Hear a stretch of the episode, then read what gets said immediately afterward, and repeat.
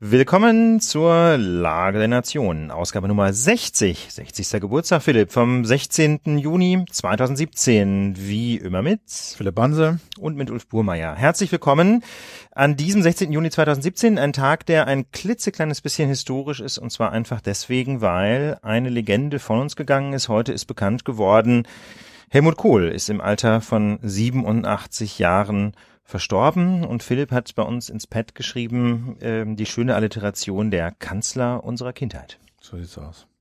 Helmut Ist er nicht 89 geworden? Hier steht, also ja, auf Twitter hieß es 87. Glaub, ja, wie dem auch immer. Hm, Also jedenfalls Das Ende sollten 80, wir, ne? 87, ne? 87, 87, genau, 87 war er. Genau, Kanzler unserer Kindheit, Philipp, sagst du? Das stimmt. Also ich glaube 16 Jahre war er Kanzler Ja. äh, und das äh, war doch schon so eine prägende Zeit, wo mein Sohn irgendwann mal meinte, Merkel, Merkel, Merkel, Bundeskanzlerin, ich kenne gar keinen anderen. Ich sag, nee, genau. Das war bei uns damals auch so. Genau. Gab's, gab's auch nur Kohl. Also eine ganz dunkle Erinnerung habe ich noch an die Zeiten als Helmut Schmidt Bundeskanzler, aber wirklich so ganz, ganz, ganz dunkel. Und dann äh, hat ja, wenn man so will, die FDP geputscht damals. Ne? Ich weiß nicht, ob sich jemand noch erinnert an die historischen Zusammenhänge. Die SPD hatte eine Koalition eigentlich mit der FDP gegründet und dann gab es Streit zwischen den Koalitionären und die FDP hat quasi die Seiten gewechselt und hat dann im Bundestag ein sogenanntes konstruktives Misstrauensvotum angestrengt, ähm, was bedeutet, sie haben einfach einen neuen Bundeskanzler gewählt und damit war Helmut Kohl statt Helmut Schmidt ähm, Bundeskanzler und das war in den 80er Jahren. 82 war es, 82, glaub ich, ne? ne? Meine ich auch. Und 1982. konstruktiv deshalb, weil sie nicht einfach sagen können, alter Bundeskanzler ist doof, geh mal, sondern sie müssen einen Gegenkandidaten aufstellen und den dann halt wählen. Ganz genau, das ist so eine Besonderheit des Grundgesetzes, ne? so eine, eine der vielen Lehren aus dem Chaos der Weimarer Republik, dass man also eben nicht einfach nur einen, ähm, einen Kanzler absetzen können soll, ne? so ein, wie das in manchen anderen Ländern geht, Misstrauensvotum, da muss er zurücktreten, dann entsteht ein Machtvakuum, das wollte man nicht mehr, als man das Grundgesetz geschrieben hat. Stattdessen müssen sich die Parteien im Parlament immer auf einen neuen Bundeskanzler einigen können, sonst bleibt der alte im Amt. Und man kann ja, also haben wir uns da damals wahrscheinlich auch viel über Helmut Kohl aufgeregt und ähm, wie, ob er, wie er die Wende gemanagt hat, ob das jetzt gut war oder nicht gut war, ob es eine Abstimmung hätte geben sollen über eine neue Verfassung zum Beispiel. Zum oder Beispiel, ein ja. Grundgesetz, finde ich, da kann man immer noch wunderbar drüber streiten. Aber was man schon festhalten muss, ist, dass es halt jemand war mit einer Vision. Das kann man nicht anders sagen, ja. Also das war jemand, der hat eben nicht, ne, und das fällt gerade im Kontrast zu vielen auf, die heute in Europa und in den USA so an der Macht sind, in erster Linie von Tag zu Tag und mal gucken und heute Hü und morgen Hot. Da mag es auch Themen gegeben haben, wo das so war. Aber in diesen großen europapolitischen Themen hat er schon eine ziemliche Vision gehabt und ist da einem einer, einer festen Überzeugung gefolgt. Das glaube ich, kann man schon so sagen. Ja, und äh, die Koordinaten, ähm, die bestimmt waren im Koordinatensystem von Helmut Kohl, waren insbesondere Westintegration und Westbindung. Nicht? Das heißt also, die Bundesrepublik fest einzugliedern in die Gemeinschaft der demokratischen Staaten. Das hieß natürlich damals in, ein, äh, in Europa. Ne? Also Helmut Kohl war auch ein Kanzler, dem äh, die Europäische Union, damals noch die Europäische Gemeinschaft sehr am Herzen lag und natürlich auch die NATO als Verteidigungsbündnis. Und ähm, da kommt man gar nicht umhin, noch das Stichwort deutsche Einheit nochmal zu erwähnen.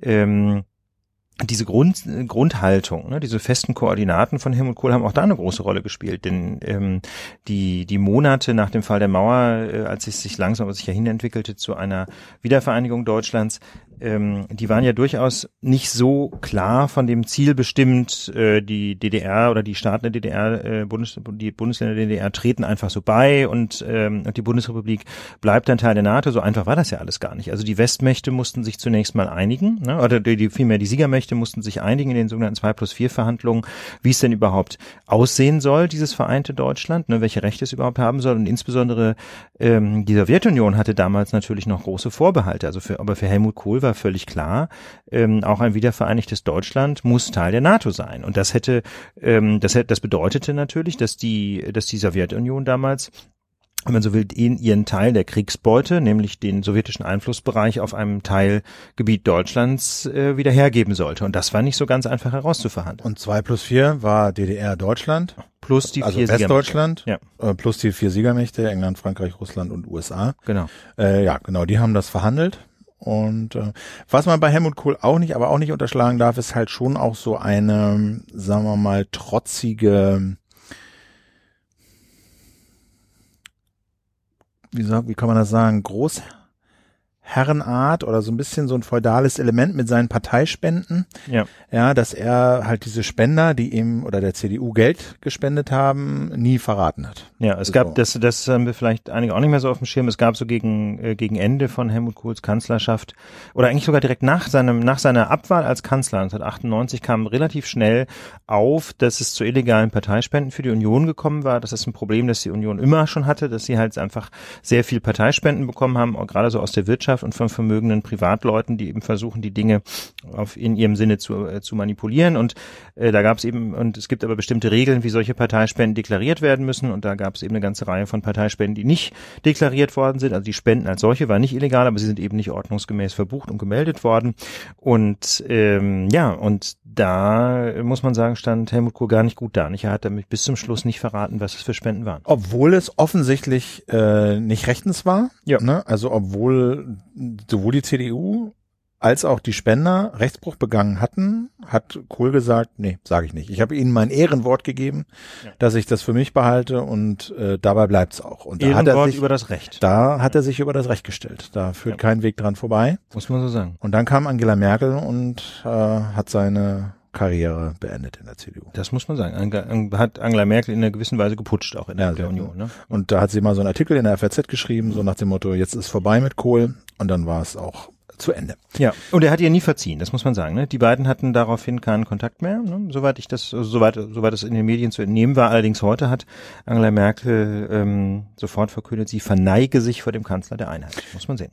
Gut, das ist ja immer so auch ein Tag, ne? Wenn jemand stirbt, der zweifelsohne äh, große Verdienste, äh, sagen wir mal, gesammelt hat, natürlich immer auch seine Schattenseiten hat, aber an solchen Tagen, wo er dann stirbt, schon auch eher ne, die Verdienste gewürdigt werden. Ja, das ist so, das, ne? das, äh, das wussten ja schon die alten Römer, nicht? Über über Tote sagt man grundsätzlich nur Gutes, wobei das natürlich bei Politikern und in einem politischen Podcast auch ganz ja. so nicht geht. Ne? Wir können jetzt nicht nur lobhudeln, aber auch wir wollten Helmut Kohl gedenken, weil, weil man, wie Philipp eben schon sagte, man hat irgendwie schon auch so eine gewisse emotionale Bindung, nicht? Weil das so die Konstante war ähm, in, in unserer beider Jugend und wie du sagst, ne, er hat große Verdienste um sich aber vor allem diese wieder die Geschichte mit der Westbindung und mit, ähm, mit der Zustimmung von Michael Gorbatschow zur, ähm, dazu, dass das vereinte Deutschland in der NATO bleiben darf, das war schon eine der ganz großen historischen Leistungen, denn sonst weiß man nicht, ob es die Einheit gegeben hätte. Und das war halt einfach ein Window of Opportunity. Ne? Es war so ein Fenster der Möglichkeiten, das sich dann relativ bald schloss, mit der Auflösung der Sowjetunion zum Beispiel. Ne? Also 1993 hätte es keine deutsche Einheit mehr gegeben. Ein, kannst du auch sagen, europäische Einheit mit dem Euro wäre ohne Kohl wahrscheinlich auch nicht so gelaufen. Können jetzt einige sagen, Schade, hätte anders laufen sollen, hätten mhm. erst eine politische Union gebraucht, bevor wir den, den Euro einführen, sonst hätten wir die ganzen Probleme heute nicht gehabt. Aber unterm Strich, also mein Gefühl ist super, dass wir den Euro haben. Punkt Ende aus. Und da hat Kohl einen großen Anteil dran. Insofern vielen Dank an Helmut Kohl an dieser, auch an dieser Stelle. Und ähm, Genau. Und ansonsten behalten wir es mit der Kritik für heute zurück und kommen zu einer großen Neuigkeit, die unter der Überschrift steht, quasi Hausmitteilung, ja, oder in eigener Sache. Philipp und ich haben in den letzten Wochen das Lagezentrum entwickelt. Genau.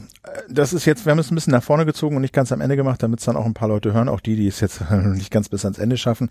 Die Idee ist äh, folgende gewesen. Wir haben, äh, das haben wir schon öfter gesagt, wahnsinnig tolle äh, Kommentare, Kommentatoren, Kommentatorinnen und wir haben oft festgestellt, äh, unter den Kommentaren, unter der Sendung, nach der Sendung, Mensch, Hätten wir das vorher gewusst, wäre die Sendung besser geworden. Ja. Und so ist die Idee entstanden, so eine Art Community-Redaktion mal zu versuchen. Ne, ein Experiment zu starten und äh, ein Lagezentrum aufzubauen, wo sich alle, die ein Küchenstudio Plus Abo haben, einwählen können unter lagezentrum.küchenstut.io und wo wir, sagen wir mal, Themen sammeln, wo wir, Ulf und ich, Themen reinstellen, die wir gedenken, vielleicht in der nächsten Sendung zu bearbeiten oder auch Themen reinstellen, die so zeitloser Natur sind, wo man was drüber machen müsste und wo alle, die sich berufen fühlen, mitarbeiten können. Genau. Und dieses Lagezentrum ist ganz übersichtlich. Das ist also auf der technischen Grundlage von Discourse. Das ist so ein ganz modernes ähm, Forensystem, wenn man so will. Und wir haben im Grunde nur drei große Themenblöcke, nämlich aktuelle Themen. Das sind die Themen, von denen wir denken, die müssten eigentlich, wenn dann in der nächsten Folge kommen. Zeitlose Themen. Das sind Themen, wo es eher um Hintergrundrecherchen geht, die man bei Gelegenheit mal einbaut, wenn wir ein bisschen Zeit haben. Und das dritte sind die archivierten Themen. Da macht es natürlich nicht mehr so wahnsinnig viel Sinn zu kommentieren, einfach weil wir die ja schon behandelt haben. Und ganz, ganz wichtig ist uns bei diesem Lagezentrum, dass wir das als Recherchetool einsetzen. Ähm, das heißt, das ist kein Diskussionsforum. Das ist uns ganz, ganz wichtig. Es geht darum, wir schmeißen quasi Stichworte in diese einzelnen Rubriken aktuelles oder zeitloses und wir freuen uns, wenn ihr uns dazu instruktive Links da reinpackt oder kurze Infos. Ne? Das ist wirklich nur gedacht so quasi als eine Art kollektives Brainstorming, als eine Art Community-Redaktion. Bitte, bitte keine Diskussionen, die führen wir dann nach der Sendung in den Kommentaren. Ihr müsst euch in unsere Lage versetzen. Also wir wollen ähm, möglichst nicht mehr Arbeit haben und die Sendung inhaltlich besser, substanzieller, faktenreicher, besser recherchiert machen. Das ist das Ziel. Und ihr müsst euch in unsere Lage versetzen, dass wir gerne da Themen reinpacken und dass wir vor der Sendung oder auch im Verlauf der Woche da reingucken und sozusagen im Idealfall kompakt mit Quellennachweisen versehene Informationen finden. So. Das ist die Idee. Und ähm, ne, wir werden da wahrscheinlich gar nicht viel machen, wir werden da nicht viel diskutieren, debattieren, sondern wir werden da in erster Linie lesen und eben Themen reinpacken. Ihr könnt natürlich auch Themen reinpacken, von denen ihr denkt, das muss eigentlich in die nächste Woche und gern dann auch noch äh, Fakten dazu, warum das so ist und immer mit Quellen verweisen und Links ganz zentral, weil sonst genau. können wir damit nichts anfangen. Genau. Also das ist die Idee. Das ist ein Experiment. Wir versuchen das jetzt mal, ähm, weil, wie gesagt, wir das Gefühl haben, dass unter euch wirklich einige dabei sind von substanziellem Wissen, die in vielen Bereichen mehr Ahnung haben, tiefer drin stecken, ja. als, als wir das tun. Und äh, wir, wir suchen nach einem Weg, äh, wo wir das, sagen wir mal, for the greater good nutzen können, nämlich für eine bessere, ähm, besser recherchierte äh, und faktenreichere Lage. Genau. Und das, das ist ein Experiment. Wir schauen mal, wir können euch nicht versprechen, dass das für immer geben wird, aber es ist jedenfalls ein Experiment und wir hoffen, dass das, äh, dass das gut funktioniert. Wir müssen uns auch selber erst dran gewöhnen. Wir müssen auch erstmal jetzt so ein bisschen quasi dran denken, dass wir die Themen da einstellen, damit ihr das kommentieren könnt. Ähm, insofern macht es wahrscheinlich am allermeisten Sinn, wenn ihr irgendwie sagen, wenn ihr die Zeit habt, wenn ihr im Verlauf des Freitags mal reinguckt, Donnerstag oder Freitag, denn dann haben wir so langsam, denke ich, die Überschriften gesammelt, die drankommen könnten und ganz klar, wir können auch nicht versprechen, dass alles, was unter aktuelle Themen steht, auch drankommen wird. Ne? Das hängt auch natürlich so ein bisschen davon ab, ähm, was ihr findet, was ihr an, an Stichworten beitragt. Wir versuchen das jetzt einfach mal und wir freuen uns äh, auf eure Beiträge und wir wollen zugleich damit auch deutlich machen, dass ähm, wir einfach so ein bisschen auch äh, gerne eine Verbindung eingehen wollen, gerade mit den lieben Menschen, die uns mit einem Plus-Abo unterstützen. Wir wollen eben auch ein bisschen zeigen, dass es auch eure Sendung ist und ihr ein Stück weit mitgestalten könnt. Genau. Und das in einer jetzt ein bisschen strukturierteren äh, Form hoffentlich. Also wie gesagt, es wird noch nicht alles rundlaufen. Äh, da muss sich sich jeder wahrscheinlich finden. Wie formuliert man das? Wie präsentiert man das? Wie knapp soll es sein? Muss es sein? Ne, wie viel Fakten müssen rein? Wann ist es nicht mehr lesbar und unübersichtlich? Das wird sich alles so ein bisschen äh, finden, aber ich bin da äh, ganz guter Dinge. Soweit zum Lagezentrum unter lagezentrum.küchenstut.io. Genau. Kommen wir zum nächsten Thema. Genau, und das ist in dieser Woche die Innenministerkonferenz. Die hat nämlich in Dresden getagt und eine ganze Reihe von interessanten Beschlüssen gefasst, die die Süddeutsche Zeitung unter die schöne Überschrift gefasst hat, Instrumentarium des Grauens. Und wir wollen zunächst mal der Frage nachgehen, was ist denn eigentlich die Innenministerkonferenz? Ja, also die Innenminister, das sind die Innenminister der 16 Bundesländer und die treffen sich regelmäßig. Und natürlich der Bundesinnenminister. Und der also, Bundesinnenminister. Also genau. 17. Also 17 sind's. Und die treffen sich regelmäßig vierteljährlich oder was? Das weiß ich, ich gar nicht. Aber jedenfalls in regelmäßigen Intervallen. Äh, so treffen die sich und äh, das hat kein, sagen wir mal, das ist kein, das hat kein Verfassungsrang, diese Konferenz, sondern das ist mehr so ein Übereinkommen, so eine Tradition, dass die Innenminister von Bund, also der Innenminister, die Innenministerin vom Bund und eben die 16 Innenminister der Bundesländer sich treffen und sagen wir mal Themen erörtern, die potenziell alle betreffen. So. Genau, aber das ist schon so ein Stück weit eine Institution, ja. Die Innenministerkonferenz hat auch eine eigene Homepage, ja. Haben auch ein eigenes Sekretariat und so, glaube ich. Genau, ne? ne? so ein bisschen Verwaltung gibt's da auch. Also das ist, es ist, wie du Philipp sagst, es gibt überhaupt keine Rechtsgrundlage, soweit ich das sehe. Ja, die haben, äh, deswegen heißt es Ständige Konferenz der Innenminister und Senatoren der Länder. Das ist der offizielle Name CO Bundesrat. Ja. Ne? Die haben also irgendwie anscheinend ein Büro im Bundesrat und auf der Homepage prangt ganz groß ein Blaulicht, ja. Und dieses etwas martialische Symbol, ähm, das macht auch, glaube ich, ganz gut deutlich, wofür die Innenministerkonferenz steht. Die Süddeutsche hat das in diesem Artikel, der da eben heißt Instrumentarium des Grauens, sehr schön, äh, wie ich fand, ironisch auf die Schippe genommen. Also die Innenministerkonferenz ist natürlich auch so eine Konferenz, die ähm, so ein bisschen nach unter dem Motto arbeitet, wünscht dir was. Ne? Da können also die Innenminister des Bundes und der Länder ihre Forderungen verkünden was sich so im Bereich der inneren Sicherheit tun sollte.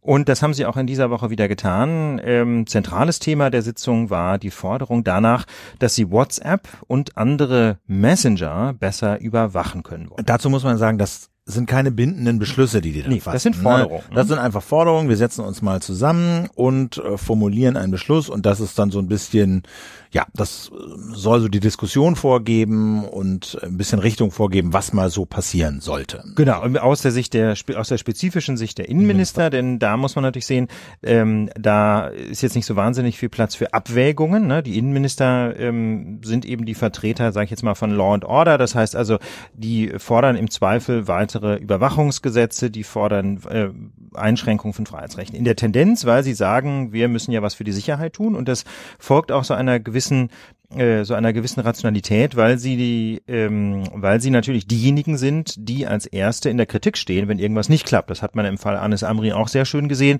Da gab es Kritik sowohl am Bundesinnenminister Lothar de Maizière, äh, nee Thomas Thomas, sorry. Thomas. Lothar de Maizière war schon ein bisschen länger her. Wir hatten es eben von der deutschen Einheit.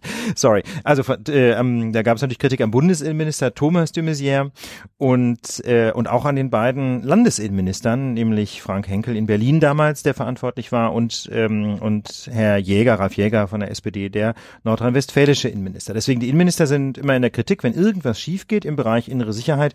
Und deswegen ähm, deswegen haben sie natürlich überhaupt kein Interesse, sagen wir mal, zum maßvollem Handeln, sondern ganz im Gegenteil, je mehr Kompetenzen äh, die Sicherheitsbehörden bekommen, umso weniger gibt es Anlässe für sie zurückzutreten. So ist jedenfalls die Idee. Genau. Und das ist natürlich auch insgesamt so eine schwierige politische Dynamik, äh, dass diese Innenminister sagen, immer sagen können wollen, wir haben was gemacht, wir haben Gesetze verschärft, wir haben was getan, wir haben was getan, wir haben was getan und dann ist trotzdem passiert, dafür können wir nichts, weil wir haben ja vorher was getan. Und wir haben ja noch viel mehr gefordert und so, das ist ja leider nicht, nicht gekommen. So, das ist also immer so ein bisschen äh, der politische Hintergrund von diesen Veranstaltungen. Aber jetzt ist eine dieser Forderungen Messenger überwachen. Also meint sowas wie WhatsApp, äh, Signal, FaceTime, was es da so gibt.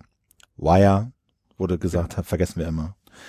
Ähm, das ist ja eigentlich, da haben wir in der letzten Stunde auch drüber geredet in der letzten Sendung, das ist ja eigentlich momentan so das Go-To-Werkzeug, wenn man verschlüsselt äh, und trotzdem einfach kommunizieren will. Ja, wir nicht alle, aber ein paar davon. Ne? Ja, wir haben ja in der letzten Woche auch äh, Tipps gegeben, welche ja. Messenger man einsetzen könnte. Wie gesagt, Wire hatten wir vergessen, erwähnen wir an dieser Stelle nochmal ausdrücklich. Ähm, natürlich äh, sind die jedenfalls deutlich sicherer, als wenn man SMS verschickt oder offene E-Mails.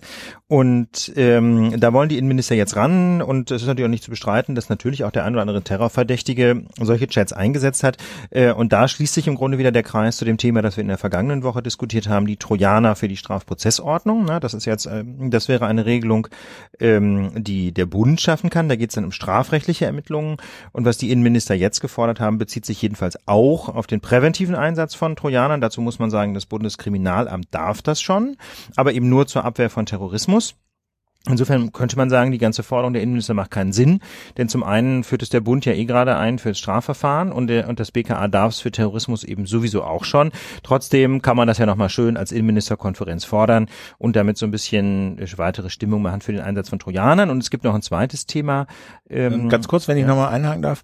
Ähm, also wenn es darum geht, Messenger abzuhören, ja, ja. Dann, dann, dann kann man ja argumentieren, wir wollen sozusagen in die Kommunikation rein. Mhm. Wird es so erstmal nicht geben, wenn da die Protokolle sicher sind und die Firmen, die Hersteller der Messenger, sagen wir nicht kooperieren. Genau, da, müsste, da könnte man jetzt nur die Hersteller zwingen, irgendwelche Hintertüren einzubauen oder Zweitschlüssel. Aber davon war jetzt nicht die Rede zumindest. Also nee, so, also gut, das muss man immer sehen. Das sind ja nun keine Gesetzentwürfe, die ja. da beschlossen werden. Das sind so politische Thesen.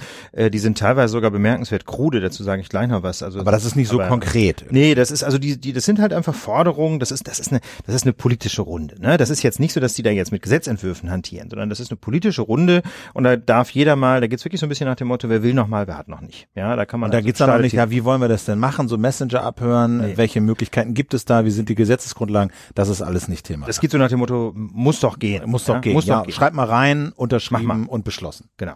Also das ist so ein bisschen das Problem dabei. Ähm, und äh, wie gesagt, also eine Möglichkeit und vermutlich die realistischste Möglichkeit ist, dass, ähm, dass man eben zum Beispiel Smartphones mit Trojanern infiziert, mit Staatstrojanern, um diese Geräte abhören zu können. Äh, ich denke, das, da müssen wir uns nicht wiederholen. Das haben wir in der letzten Folge ausführlich diskutiert. Und das zweite Thema, was ähm, eben immer in der Innenministerkonferenz Thema ist und was auch schon vor ein paar Monaten beschlossen worden ist. Jetzt ging es nochmal um die Trojaner. Was aber schon vor ein paar Monaten beschlossen worden ist, ist eine weitere Vorratsdatenspeicherung. Also man ist der Meinung, ähm, das könne ja nicht sein, dass man nach dem Telekommunikationsgesetz eine Vorratsdatenspeicherung hat, also für, ähm, für, für Handygespräche, normale Telefongespräche, Handypositionsdaten, Internet-Einwahldaten äh, und so, dass man dafür eine Vorratsdatenspeicherung hat, nicht aber für die sogenannten Telemediendienste. Da sagt dann die Innenministerkonferenz, die Trennung zwischen Telekommunikationsrecht und Telemedienrecht sei äh, letztlich äh, aus der Zeit gefallen. Was sind denn Telemediendienste? Na, der Unterschied ist ganz einfach. Telekommunikationsdienste sind grundsätzlich diejenigen, die direkt Telekommunikationsleitungen anbieten oder direkt Telekommunikationsinfrastruktur anbieten. Und Telemediendienste sind die Dienste, die dann auf dieser Infrastruktur aufsetzen. Wie gesagt, Telekommunikation ist Telefon, Internet ähm, und äh, ja, Telefon und Internet. Das ja. sind so die wesentlichen Telekommunikationsdienste. Ähm, und Telemediendienste sind zum Beispiel Webseiten. Das ist so, das ist so die klassische Unterscheidung. Ah, wir äh, nutzen sozusagen diese genau. Telekommunikationsinfrastruktur für einen Telemediendienst. Genau, das sind, ist im Grunde so eine Art Schichtenmodell. Telekommunikation ja. sind die Basisdienste und da drauf gibt's dann Telemediendienste. Die Situation wird dadurch so etwas verkompliziert, dass es halt einige Dienste gibt, äh, die als Telekommunikation einsortiert worden sind, nämlich SMS. Man könnte nämlich sich auf den Standpunkt stellen, na, und E-Mail auch.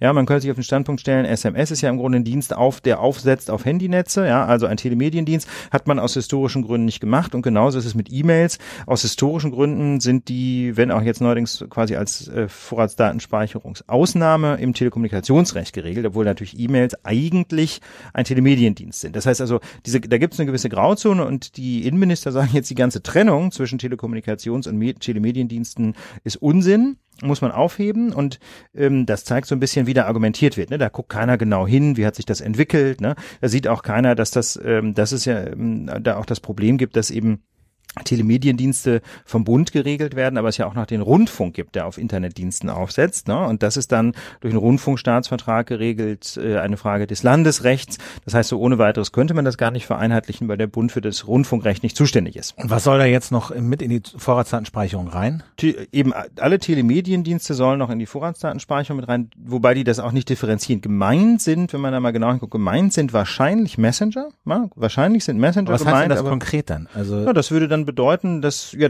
so weit denken die nicht, ja. ne? Die, die sagen halt, die argumentieren einfach nur vom Ergebnis her, muss doch gehen, muss doch gehen. Die würden halt gerne wissen, äh, wer hat wann wem eine WhatsApp-Nachricht geschickt. So wie, wie sie jetzt schon speichern, wer hat wann wem eine E-Mail geschickt. Nee, E-Mail ja nicht. E-Mail nicht, aber aber eine, nicht nicht ja nicht zwingend. E-Mail sind nicht sind ja von der Vorratsdatenspeicherung nicht erfasst. Das heißt, das können die Provider zwar freiwillig speichern, müssen sie aber nicht. Nee, SMS oder Tele Telefongespräche Telefon. wären das wären die richtige Parallele. Ja. Also das, äh, das ist wirklich ein Problem mit diesen Innenministerkonferenzen, weil die halt immer, ähm, weil die halt einfach nicht im Detail argumentieren, ne? weil das immer so, so im Grunde, ich will nicht sagen Stammtischargumente ja, sind, ja. aber es wird einfach so holzschnittartig argumentiert und deswegen habe ich dieses Beispiel gemacht, die sagen einfach Telekommunikationsrecht, Telemedienrecht, alles vereinheitlichen. Was die wirklich wollen, ist eine Vorratsdatenspeicherung für Messenger und das würde halt bedeuten, äh, dass man irgendwie WhatsApp und Wire und wie sie alle heißen, zwingen müsste zu, äh, zu speichern, wer hat wem wann eine, eine Nachricht geschrieben. Und das können nur diese Anbieter speichern, das kriegt sonst keiner mehr. Das das können nur die Anbieter speichern, weil die Verbindungen ja alle verschlüsselt sind. Ja. Na, das heißt, das kann man sonst nicht speichern. Äh, das ist ja der Witz bei den Telemediendiensten, die setzen eben auf auf Telekommunikationsinfrastruktur, aber ähm, das sind an eigene Dienstanbieter. Das heißt, das könnte, kann jetzt irgendwie die Telekom, wenn du bei denen Internetzugang hast, kann nicht speichern, wem du auf Wire eine Nachricht schickst. Die Telekom könnte nur grundsätzlich speichern, äh, dass du die, dass du mit der, mit dem, mit dem Server von Wire kommuniziert hast. Das darf die Telekom aber nicht speichern. Jetzt muss man sagen, das ist zwar alles nicht super konkret und da fallen keine Gesetze raus. Trotzdem, äh, sagen wir mal, kommunikationstechnisch ist das schon nicht ganz unwichtig, was da passiert, weil die natürlich Themen setzen. Genau. Und äh, genau. schon mal so ja, so ein Paradigma, so ein Framing vorgeben und die Leute an bestimmte Inhalte gewöhnen, an bestimmte Worte gewöhnen und ach, da wird ja jetzt schon ewig drüber diskutiert. Ist das nicht alles schon längst der Fall? Nee, deswegen machen wir jetzt das Gesetz. So ungefähr. Ja, genau. und äh, deswegen ist es auch, wenn es erstmal nur Worte sind, auch wenn es erstmal nur Forderungen sind, schon nicht ganz unwichtig. Genau. Und ich meine, die Forderungen sind ja auch nicht ohne. Ne? Also wir Trojaner haben wir jetzt schon besprochen, Vorratsdatenspeicherung für Messenger, aber es sind äh, jetzt in Dresden noch weitere Themen besprochen worden, nämlich zum Beispiel, dass man möchte, dass auch Minderjährige vom Verfassungsschutz überwacht werden können, wenn die Eltern Extremisten sind. Also ohne konkreten Verdacht gegen die Minderjährigen. Oder das zweite Thema, was jetzt aus Bayern gefordert wurde, aber wohl keine Mehrheit gefunden hat bei der, äh, oder es, genau, es gab also keine Mehrheit für diese Geschichte mit den Minderjährigen. Aber äh, das wurde schon mal gefordert. Zweites Thema Schleierfahndung. Ja, also die soll bundesweit möglich werden. Bislang ähm, kann man diese äh, oder die Schleierfahndung bedeutet, dass die Polizei Menschen kontrollieren kann, ohne dass die irgendwas falsch gemacht haben. Also ohne irgendeinen Verdacht gegen diese Person Personen, weder Straftat noch Gefahrenabwehr, können die einfach so kontrolliert werden. Mal schauen, wer da so rumläuft. Und das geht bislang nur in einer Zone von 35 Kilometern ab der Grenze. Wenn man halt so sagt, naja, wenn wir offene Grenzen haben, dann müssen ja trotzdem irgendwie Kontrollen möglich sein, also gibt es so eine grenznahe Zone. Also mich darf jetzt hier in Berlin nicht einfach ein Polizist anhalten? Nur, nur dann, wenn er gegen dich irgendeinen Verdacht in der Hand hat. Oder es gibt natürlich noch weitere Rechtsgrundlagen für verdachtsunabhängige Kontrollen. Also zum Beispiel ähm, diese gefahrgeneigten Orte gibt es ja in Berlin. Ne? Diese Zonen, die angeblich besonders besonders gefährlich sind. Also es gibt natürlich noch tausend andere Möglichkeiten für die Polizei, Leute einfach so zu kontrollieren, aber ähm, die Schleierfahndung ist eben ein wesentliches Instrument und da haben jetzt einige auf der Innenministerkonferenz auch gefordert, doch die Schleierfahndung einfach mal auf das ganze Bundesgebiet zu erstrecken. Und ähm, ich finde das eine interessante Forderung. Da kann man natürlich jetzt wieder sagen, ähm, ja, also wenn man sich nicht zu Schulden kommen lässt, dann kann man ja auch einfach mal seinen Ausweis zeigen. Ne? Das wäre jetzt so die Position. Ich habe ja nichts zu verbergen. Aber auf der anderen Seite finde ich, ist das doch psychologisch schon von einiger Bedeutung, ob ich, wenn ich mir gar nicht zu Schulden kommen lasse, mich einfach mal so ähm, von der Polizei kontrollieren lassen muss. Und das, also ich weiß nicht, ob das so sinnvoll ist und ob das wirklich sein muss. Klar, wenn man was falsch gemacht hat, überhaupt kein Problem. Aber warum denn eigentlich ohne jeden Anlass? Ja, zumal wir dann wieder zu diesem Müller-Zitat zurückkommen, was wir letztes Mal hatten. Denkt dran, worum es hier geht. Ja. Es geht um unsere Freiheit. Also genau. der, der, dem Staat, der Staat muss ermöglichen, dass äh, die Bürger äh, frei, möglichst frei und unbehelligt leben können. Genau. Und ich finde, das fühlt sich doch irgendwie an wie Polizeistaat. Ja. Wenn du gar nichts falsch machst, einfach nur friedlich die Straße runtergehst. Genau. Und das zweite Problem ist, da kann ich noch so eine Erfahrung aus New York beisteuern oder aus den Vereinigten Staaten. Da ähm, gibt es nämlich auch eine Riesendiskussion über diese verdachtsunabhängigen Kontrollen. Und da ist das riesengroße Problem, äh, dass diese Kontrollen, wenn sie möglich sind, wenn sie, wenn also die Polizei keinen Verdacht braucht, typischerweise krass rassistisch eingesetzt werden. Da wirst du halt als schwarzer junger Mann ständig kontrolliert, als weißer junger Mann so gut wie gar nicht. Gibt's schöne Statistiken drüber und dann sagt die Polizei natürlich immer, naja, das entspricht halt unseren Erfahrungen, ja, Schwarze sind halt krimineller, aber da weißt du dann wieder nicht mehr, was war Henne und was war Ei, ja, sind die Schwarzen deswegen so viel krimineller, weil sie ständig kontrolliert werden und deswegen, und deswegen ständig was gefunden wird und deswegen ständig was gefunden wird oder ähm, oder ist es nicht einfach irgendwie andersrum, ne? Also das ist genau das, das ist genau das Problem, also verdachtsunabhängige Kontrollen neigen extrem schnell dazu abzugleiten in letztlich rassistische Diskriminierung. Ja, muss nicht so sein, aber ist eine große Gefahr. Ja, plus und das alles vor dem Hintergrund, äh, den auch Sascha Lobo nochmal äh, formuliert hat, nämlich, dass seit 2014 alle, sagen wir mal, islamistischen Attentate, bei denen die Attentäter selber ums Leben gekommen sind, von Menschen begangen worden sind, die polizeilich bekannt waren. Genau. Und das finde ich wirklich eine interessante Erkenntnis. Sascha Lobo hatte dazu schon mal eine Untersuchung gemacht nach den Attentaten in Brüssel im Frühjahr vergangenen Jahres. Da gab es schon mal einen Artikel. Den hat er jetzt quasi aktualisiert für den Zeitraum 2014 bis 2017. Und da hat er insgesamt 24 islamistische Gewalttäter identifiziert, die Atten, äh, Anschläge, begangen, äh, Anschläge begangen haben. Von diesen 24 Leuten waren 24 in Worten, 24, 100 Prozent alle Polizei bekannt, ja, alle und auch alle als gewaltaffin bekannt, weil sie schon zum Beispiel wegen, wegen Gewaltdelikten vorbestraft waren. Mit anderen Worten, ist, wir haben überhaupt kein Problem, dass die Polizei zu wenig Daten hat über diese Menschen. Das ist überhaupt nicht das Problem. Das Problem ist, dass aus den vorhandenen Daten nicht die richtigen Konsequenzen gezogen werden. Und das ist halt einfach ein riesengroßes Problem. Ähm, man kann natürlich zum einen sagen, weil hier irgendwie dann Freiheitsrechte vielleicht eingeschränkt werden, beispielsweise Vorratsdatenspeicherung, die man überhaupt nicht einschränken müsste. Ne? Also Stichwort Vorratsdatenspeicherung, da könnten, das ist ja eben eine Speicherung von Daten über alle Menschen. Wenn man aber doch weiß, dass äh, jedenfalls nach dieser Statistik von Sascha Lobo, ausschließlich Menschen äh, terroristische Gewalttaten begehen, die längst Polizei bekannt sind, da kann man sich ja die Frage stellen, ob man da nicht auch mit einer Vorratsdatenspeicherung nur gegen Gefährder klarkommen könnte. Ne? Wieso eigentlich macht man eine Vorratsdatenspeicherung über, in Deutschland 82 Millionen Menschen, wenn wir wissen, hier laufen ein paar hundert Gefährder rum? Wieso gibt es eigentlich eine Vorratsdatenspeicherung nur für Gefährder? Das ist das eine Problem, also Grundrechtseingriffe, aber das viel größere Problem vielleicht noch ist, dass ähm, natürlich auch der Schutz der Bevölkerung nicht funktioniert, ne? weil einfach ständig ähm, Freiheitsrechte eingeschränkt, äh, eingeschränkt werden und man irgendwelche Gesetze macht und die Innenminister sagen, hey, wir haben ja was getan. Aber was anscheinend nicht passiert, sind Konsequenzen bei der Arbeit der Behörden. Das wäre ja das, ich meine, die 24 von 24 Attentätern waren Behörden bekannt. Wieso können die weiter Anschläge begehen? Da ist doch ganz offensichtlich europaweit irgendwas total kaputt. Und ähm, jedenfalls in Deutschland ist mir nicht bekannt, dass irgendwelche konkreten Konsequenzen gezogen worden wären bislang aus dem Fall Amri. Also außer Schuldzuweisungen zwischen Berlin, Nordrhein-Westfalen und der Bundesebene. Ist mir auch nicht bekannt. Und äh, da, ich denke, darum geht's. Ja, darum, darauf muss man die Augen richten und das muss man im Hinterkopf haben, wenn bei solchen Innenministerkonferenzen solche Forderungen erhoben werden, da, von denen nicht unbedingt alle schlecht sind, aber wo man sagt, Leute, das Problem liegt woanders. Ja. ja. Das Problem ist natürlich kompliziert, wenn man Kooperation zwischen den Behörden verbessern soll, wenn man Personal einstellen muss, ja, etc. etc. Das ist nicht einfach. Aber, aber da soll sollte der Fokus drauf liegen. Ja, weil wir, weil wir ganz offensichtlich nicht das Problem haben, dass die Polizei zu wenig weiß, sondern wir haben das Problem, dass sie aus den, aus den Fakten, die bekannt sind, nicht die richtigen Schlüsse zieht. Und das ist das, was uns ganz offensichtlich gefährdet. Also jedenfalls, wenn man, wenn man sich das überlegt, was Sascha Lobo da zusammengetragen hat. Aber wir haben das, wir haben das am Fall Anis Amri ja auch genau äh, schon mal diskutiert. Das lohnt sich vielleicht für diejenigen, die damals noch nicht die Lage gehört haben, also äh, die, jedenfalls diese Passagen über den Fall Anis Amri und Breitscheidplatz und so nachzuhören. Da haben wir uns ganz ausführlich befasst, nämlich mit insbesondere dem Kompetenzwirrwarr in der deutschen Sicherheitsarchitektur. Aber das zum Beispiel wäre jetzt spontane Idee, ein schöner Fall fürs Lagezentrum. Ja. Mal zusammenzusuchen, was an strukturellen Änderungen. Genau. Falls jemand eine Idee hat. Falls jemand, also das wirklich kurz und knapp, hier ja. wurde Innenministerium reformiert, da wurden Leute eingestellt, da wurde die, weiß ich nicht, ne, Verwaltung irgendwie hier und X zusammengelegt, keine Ahnung, an strukturellen genau. Reformen gemacht, um die Zusammenarbeit zu, zu verbessern und, und mit, mit bekannten Straftätern besser umzugehen.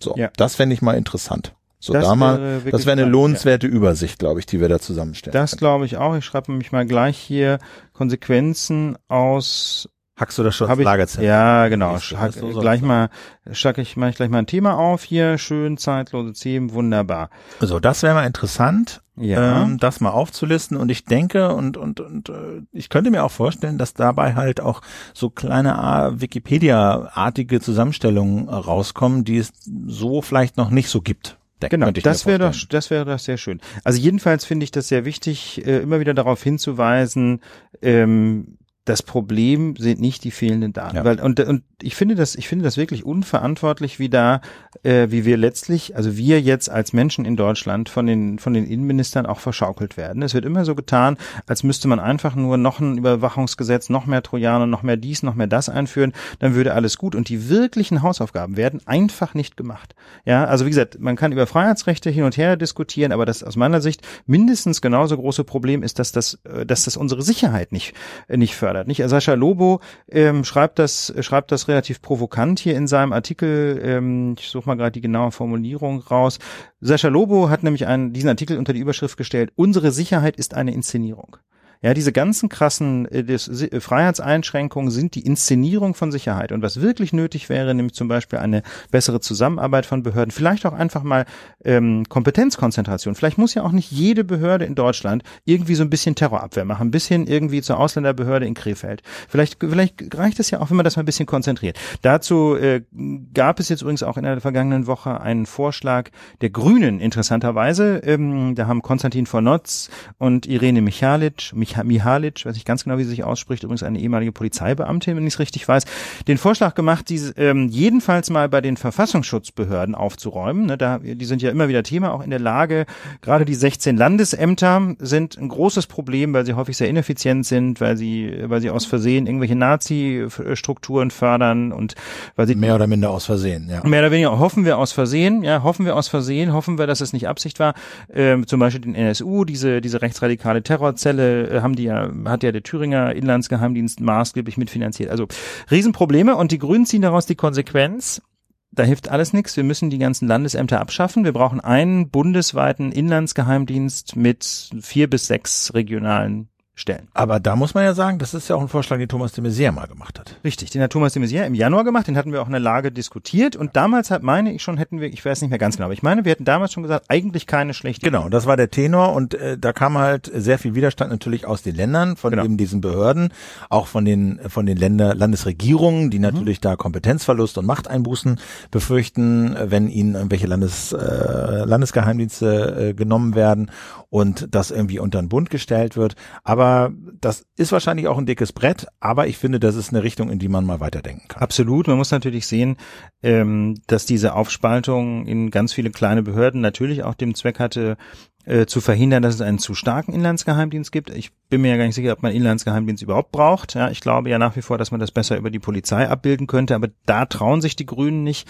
Ähm, jedenfalls glaube ich, wenn man so eine einheitliche Behörde schafft, das wäre sicherlich sehr, sehr sinnvoll, was die Effizienz angeht, ne? um diese Mini-Geheimdienste, die dann, die dann verfilzen und die dann die absurdesten Dinge tun, ähm, mal so ein bisschen aufzuräumen. Aber man muss da natürlich die Geheimdienstkontrolle auch deutlich verbessern, ne? denn wir haben ja heute schon ein krasses Kontrolldefizit Defizit bei den Geheimdiensten. Die machen im Wesentlichen, was sie wollen.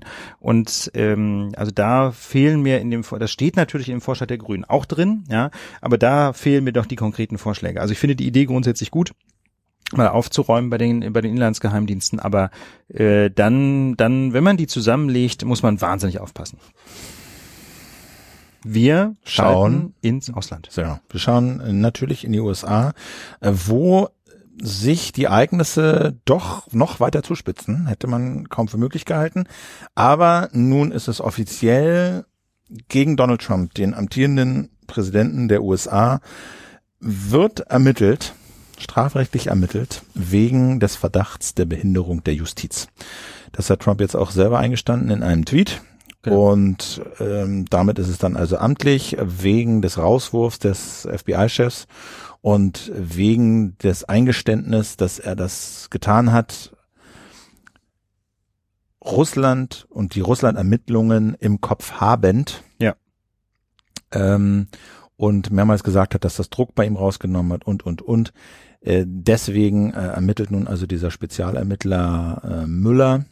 Der ehemalige FBI-Chef. Der ehemalige FBI-Chef. Wir haben ihn letzte Woche zitiert. Genau. Gegen äh, Donald Trump. Und das ist schon ein dicker Hund. Ja. Das ist, muss ich mal überlegen, eine, eine strafrechtliche Ermittlung wegen Strafvereitlung, wie das nicht genau so. das gleiche, ne? aber wegen Strafvereitlung gegen Angela Merkel wäre schon sportlich. Ich gehe davon aus, sie wäre längst zurückgetreten, aber äh, da muss man halt einfach sagen, da hat einfach Donald Trump schon effektiv die ja. Standards versaut. Also das denke ich, das, das kann man daran sehen. Also was gegen Trump alles derzeit läuft und auch was es schon an Beweisen gibt. Also es ist ja nicht so, dass das irgendwie völlig aus der Luft gegriffen wäre, sondern der ne, FBI-Chef wurde gefeuert. Er hat mehrmals eingestanden, dass er ihn deswegen gefeuert hat, weil ihm diese Ermittlungen so auf die Nerven gingen. Der FBI-Chef hat da aus diesen äh, ne, wir haben das letztes Mal besprochen, Gesprächen mit Trump äh, ausführlich zitiert etc. Also es gibt Beweise genug, dass er die Justiz behindert hat. Ob sie ausreichen für eine Verurteilung, das ist noch offen. Aber er hat auf jeden Fall die Standards verschoben. Wenn man sich vorstellt, Obama hätte das gemacht, ähm, kaum vorstellbar, dass der noch im Amt wäre. So. Yes. Und das wäre alles, diese ganzen Ereignisse, die wir jetzt sehen, das wäre alles kaum vorstellbar, dass das ein Präsident noch irgendwie halbwegs überlebt. Aber weil Trump halt vorher die Maßstäbe so verschoben hat und so viel Irrsinn gemacht hat und den Bereich des akzeptablen politischen Handelns eines führenden Politikers so dermaßen ausgedehnt hat, ist es halt so, dass wir das jetzt für, für völlig normal halten. Das finde ich wirklich interessant, ne? Dass man, das ist, dass man also sich jetzt gar nicht wundert, dass er noch nicht zurückgetreten ist. Ne? Der twittert einfach, okay, ähm, ich bin ein potenzieller Krimineller oder ein, ein mutmaßlicher Krimineller. Twittert er mal eben so und damit geht's dann zur Tagesordnung über. Finde ich wirklich sportlich. Ähm, lustig an dem Ganzen ist, wenn man das so bezeichnen will, allerdings, dass man über mehr das Gefühl haben kann, dass sich Donald Trump da einfach ein etwas zu intelligenten Gegner ausgesucht hat. Also er hat ja mit äh, mit äh, mit Comey einen absoluten alten Fuchs des Washingtoner Bet äh, Politikbetriebs abgesägt. Das lässt er natürlich nicht einfach so mit sich machen. Wir haben über die Vernehmung im Kongress schon gesprochen. Und jetzt ähm, ermittelt eben Müller wegen dieser wegen dieser Russland-Connection und es gab schon die ersten Spekulationen, ob Trump jetzt möglicherweise den Müller auch wieder entlässt. Also jedenfalls gab es Presseberichte, wonach er das mehrfach schon vorgeschlagen hat und sein engster Beraterkreis hat ihn dann so mit letzter Kraft gerade noch davon abhalten können. Und äh, Müller, nicht doof, kriegt das natürlich auch mit. Und was macht er? Es gibt deutliche Anhaltspunkte dafür, dass es gerade Müller war, der geleakt hat, dass er inzwischen auch gegen Donald Trump persönlich ermittelt. Was natürlich bedeutet, dass Donald Trump ihn politisch eigentlich nicht mehr abschießen kann, weil sonst für jeden mit Händen zu greifen wäre, dass Herr Müller gerade in dem Moment abschießt oder gerade deswegen, weil er eben auch gegen ihn selber ermittelt hat. Das heißt also, Müller hat sich selber durch diesen Leak, dadurch, dass bekannt geworden ist, dass Trump selber Beschuldigter ist in diesem, in diesem Ermittlungsverfahren, so eine Art Jobgarantie verschafft. Und das muss man sagen, ist eben auch ein ganz alter Fuchs. Genau. Und gegen Nixon, auch mal Präsident, ist das Impeachment-Verfahren eingeleitet worden, weil er der CIA dazu überreden wollte, auf das FBI einzuwirken, doch diese Ermittlung sein zu lassen ja, das gegen ihn. Vielleicht ganz kurzer ja. historischer Exkurs, worum ging es eigentlich bei dem ganzen Watergate-Skandal? Das kann man in wenigen Sätzen sagen. Ähm, inzwischen wissen wir, dass äh, Nixon damals den Auftrag gegeben hat, an so ein paar windige Mitarbeiter einzubrechen in die Wahlkampfzentrale der Demokraten, um die abzuhören. Das heißt also, die, äh, der Präsident hat äh, den Auftrag gegeben, seinen, seinen politischen Gegner mit Abhöranlagen auszuspionieren. Dabei sind diese Einbrecher geschnappt worden und ähm, zunächst mal konnte man das alles gar nicht so richtig auf Nixon zurückführen, aber er hat dann sich in der Verteidigung so dumm angestellt und hat sich, äh, hat sich, hat dann gegenüber dem FBI gelogen, dass äh, er letztlich nicht gestolpert ist wegen des eigentlichen Einbruchs, sondern vor allem wegen der Versuche, den zu vertuschen. Und man hat so ein bisschen das Gefühl, dass das bei Donald Trump jetzt ganz genauso ja. läuft. Ne? Also er, äh, diese, diese Kontakte zu Russland in der Wahlkampfzeit, die stinken irgendwie zum Himmel. Man kann sich schon fragen, woher kamen denn diese ganzen E-Mails, äh, zum Beispiel aus der, de, äh, aus dem demokratischen Hauptquartier, ne? Woher hatte, äh, woher sind die denn geleakt worden? Gab es da Koordination zwischen dem Trump-Team und Russland? So kann man sich fragen, wissen wir auch alles nicht, ja, sind letztlich vielleicht auch Verschwörungstheorien, keine Ahnung. Aber ähm, so darüber wäre er jedenfalls nicht gestolpert. Dazu ist das alles viel zu unklar. Ne? Aber wenn er so weitermacht, dann halte ich es durchaus für möglich, dass es irgendwann auch den Republikanern mal reicht äh, und sie ihn kippen werden. Mal sehen. Soweit ist es noch nicht. Die Republikaner und das ganze Land hatten äh, in dieser Woche auch noch mit einem Attentat oder einem, ja, doch muss man so sagen, Attentat zu kämpfen, nämlich ähm, auf ein äh, Baseballtraining republikanischer Senatoren und Abgeordneter in Alexandra in Virginia, so einem Vorort von Washington, wo viele ja, Politiker, Lobbyisten, äh, Journalisten wohnen. Und äh, da hat das Baseballteam der Republikaner äh, trainiert. Ganz früh am Morgen waren sie dazu gange, weil am nächsten Tag, glaube ich, ein Spiel gegen die Demokraten anstand. Äh, uralte Tradition seit 1909 findet dieses äh, Spiel statt. Und bei dem Training ist dann ein Mann aufgetaucht, äh, James Hodkinson heißt er, äh, Fan von Bernie Sanders, äh, hat wohl eine lange Geschichte äh, von, sagen wir mal, Protest äh, und Äußerungen gegen Donald Trump. Er macht die Demokratie kaputt und, und, und, hat er gesagt. Und er ist dann da halt hingefahren und hat äh, das Feuer eröffnet auf die trainierenden Politiker. Und er selber wurde dabei erschossen von der Security des einen Abgeordneten und hat vier Leute, glaube ich, verletzt, einen davon sehr schwer. Das ist, glaube ich, Stand der Dinge. Das ist Stand der Dinge. Er wurde dann selber erschossen ja. von der Security und von der Polizei.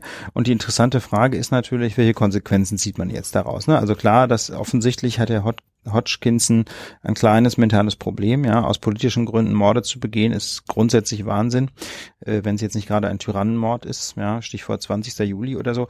Aber ähm, jetzt mal abgesehen von der von dem Einzelfall oder von der von der konkreten Person, kann man ja sich die Frage stellen: Ist das nicht eigentlich ein Problem, ja, dass da jemand einfach so so ein Sturmgewehr ähm, mitbringen kann und sich damit zu einem Baseballstadion begeben kann und auf ein äh, auf ein trainierendes Team schießen kann? Ne? Könnte man sich ja könnte könnte man sich ja mal die Frage stellen, braucht man vielleicht bessere Waffengesetze? Vielleicht müsste es ja auch keine Sturmgewehre frei zu kaufen geben zum Beispiel. Aber das scheint jetzt nicht die Konsequenz zu sein. Nein, ganz im Gegenteil. Ähm, die Diskussion läuft eher darauf hinaus, ähm, im Zweifel noch mehr Waffen zuzulassen. Denn einer von den Menschen, die da auf diesem Baseballplatz ähm, ins Feuer gerieten, sagte, hey, war ein ziemlich doofes Gefühl, da schießt einer auf mich und ich hatte keine Waffe dabei. Ja, das Problem ist also nicht etwa, dass zu viele Verrückte mit Waffen rumrennen, sondern dass nicht jeder eine Waffe trägt. So viel dazu. Ja, mehr glaube ich kann man dazu nicht sagen. Glaube ich auch. Aber du hast noch äh, einen Ja, schönen- einen, einen kleinen Trump, so ein bisschen so äh, zum Abschied. Äh, Trump der Woche hatten wir ja Trump- mal als Ja, Rubrik, wir hatten das, ja. immer, das ist mal mit den Rubriken so ein bisschen schwierig, Ja, äh, weil wenn man sie ein- einführt, dann muss man sie immer füllen und es gibt halt nicht immer was. Äh, Bei Trump gibt es schon eigentlich immer was, insofern haben wir das selber ein bisschen verschlammt. Aber in dieser Woche gab es dann schon wieder was echt Amüsantes, äh, was wirklich zum Haare raufen ist und wo einem wirklich die Spucke äh, wegbleibt, nämlich eine äh, Kabinettssitzung äh, von Donald Trump, die öffentlich war, zumindest am Anfang. Kabinett bedeutet Präsident und seine Minister, das nennt man Kabinett, und die haben sich getroffen. Und das Bizarre war, wie Donald Trump diese Kabinettssitzung eröffnet hat und wie seine Minister rea rea reagiert haben. Und das hören wir uns mal zumindest teilweise an. Vice President, where's our Vice President? Our Vice President, there he is. Uh, and I'll maybe start with Mike and we'll just go around and just, you name your position and then we'll ask these folks to Uh, go back and have a good day and we're going to discuss our various reports. Mike? Also er sagt, äh, vielleicht machen wir mal die Runde, jeder stellt sich hier vor, unser Vizepräsident fängt an und dann sagt er, glaube ich, so nach dem Motto, dann lassen wir diese Leute hier mal rausgehen. Also ich denke, damit meint er die Presse. Ja, das muss man so ein bisschen in Kontext sagen, weil die Leute natürlich jetzt nicht so richtig wissen, was sie sagen sollen, diese Minister, weil ist ja noch öffentlich und die Kabinettssitzung kommt erst später. Aber das, was sie dann sagen, ist schon reichlich bizarr. Wir hören jetzt mal den Vizepräsidenten. Thank you, Mr. President, and uh, just the greatest privilege of my life is to serve as, uh, as Vice President to a president who's keeping his word to the American people and assembling a team that's bringing real change, real prosperity, real strength back to our nation. Thank you, Mike. Uh, Mr. President, uh, it's great to be here and celebrate this group. Uh, we are receiving, Also da as geht you jetzt know, sozusagen I'm not ein sure the rest nach of dem you anderen, äh, kriegt support äh, Donald law in den Popo. in den Popo. Ja, und sagt, du bist unser Du bist der Größte und wir sind so dankbar und äh, du machst das hier und wir dürfen dabei sein. Herzlichen Dank dafür. Saddam Hussein, Mann. Hat das auch mal gemacht, oder? äh, ich glaube, dass Saddam Hussein hat nichts anderes gemacht, als Leute umzubringen und solche Kabinettssitzungen abzuhalten. So Huldigungssitzung. Äh, ja, Gaddafi auch. Ich glaube, Genau. die ganze Sowjetunion bestand nichts aus, einer, aus nichts anderem als solchen Sitzungen. Also es ist so skurril, dermaßen skurril und peinlich und zum Fremdschämen. Ähm, dass es, glaube ich, auch ein paar Demokraten gegeben hat, der irgendwie, war das in irgendeinem Staat oder so, im Bundesstaat? Wo Republikaner Demokraten- meinst du? Gab auch nee, ein paar Republikaner. Nee, also Demokraten, die dann so ihre Kabinettssitzungen eröffnet Ach so. haben und dann äh, so ironisch so äh, irgendwie jemand, ich habe das nicht gesehen, ich habe mir das nur aus zweiter Hand erzählen lassen, aber jemand öffnet da so seine Sitzung und alle fangen halt an, irgendwie Wollt ihr mir nicht noch huldigen? und so und sind dann, Und alle in dann Lach, wa- sind dann alle in Lachen ausgebrochen. Also ich glaube, äh, ja, wenn dann schon über Trump und seine Leute gelacht wird, vielleicht tut ihnen das sogar weh. Vielleicht tut das weh, ja, weiß ich nicht. Ich glaube, sowas blendet er völlig aus. Er lebt ja in so einer Parallelwelt irgendwie. Aber das muss man sich mal vorstellen. Ähm, genau, ja, ja, genau. Im Ja. Hintergrund werden, hören wir noch wir so die gehen noch mal einmal kurz rein, Ja? irgendwie, hier, was ist ja gerade aktuell? Ach so, genau, der war gerade in China. Das müssen wir uns jetzt nicht alles anhören. Jedenfalls, also äh, lohnt sich, äh, verlinken wir, ist wirklich Realsatire, kann man sich nicht schlimmer ausdenken. Genau. Und die und und manche schwenken noch das Weihrauchfässchen oder haben so einen kleinen Gebetsteppich dabei oder Geht- so. Das geht ist, gar nicht. Es geht gar nicht. Also hoch, hochnotpeinlich äh, und Genau. ähm, Wir gehen, Ja, wir kommen von wir den, kommen weiter Wir kommen einfach, weiter, ne? genau. Wir machen ja keine Überleitung mehr, deswegen sage ich einfach ähm, Next Thema. Next Thema. Prozess gegen den U-Bahn-Treter vertagt.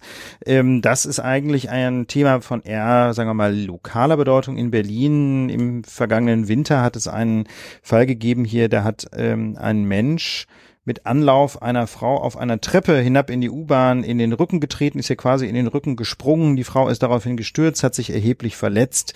Das hat hier für einiges Aufsehen gesorgt, insbesondere weil es davon Videoaufnahmen gibt. und aber auch schon bundesweit für Aufsehen gesorgt. Ja, okay, na gut, wie auch immer. Jedenfalls gab es davon Videoaufnahmen äh, von diesem U-Bahn-Treter. Da sollte jetzt eigentlich der Prozess beginnen. Aber das hat nicht geklappt, Philipp. Was ist da schiefgegangen? Ja, so wie ich das jetzt mitbekommen habe, ist es so, dass ähm, die Verteidiger einen Befangenheitsantrag gegen eine Chefin gestellt haben und damit wohl Erfolg hatten. Ganz Und äh, diese Chefin, ja, war wohl befangen oder wurde jetzt als befangen äh, betrachtet auch vom Gericht, weil äh, sie sich vorher, glaube ich, im Kern so in Leserbriefen äh, geäußert hatte. Ganz genau. Äh, weißt du mehr?